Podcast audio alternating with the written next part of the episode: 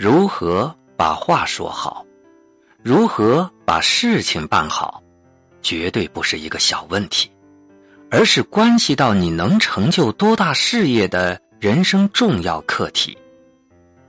说话办事的学问是有许多方面的，但是有许多人却无法达到炉火纯青的地步，所以常常事倍功半，甚至半途而废。当此之时，一本名为《厚黑学》的书被人们重新发现，捧为至宝。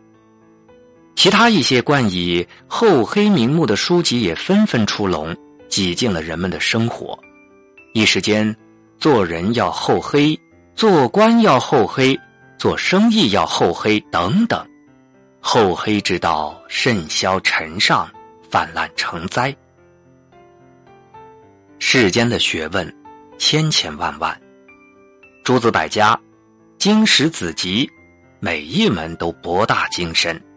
为什么独独厚黑学备受世人的青睐呢？原来呀，在每个人心中都有厚黑的种子。厚黑之于人，就像大乘佛教里讲的那个自性，圣经里说的。神用尘土造人之后，吹进他的鼻孔里的那股生气。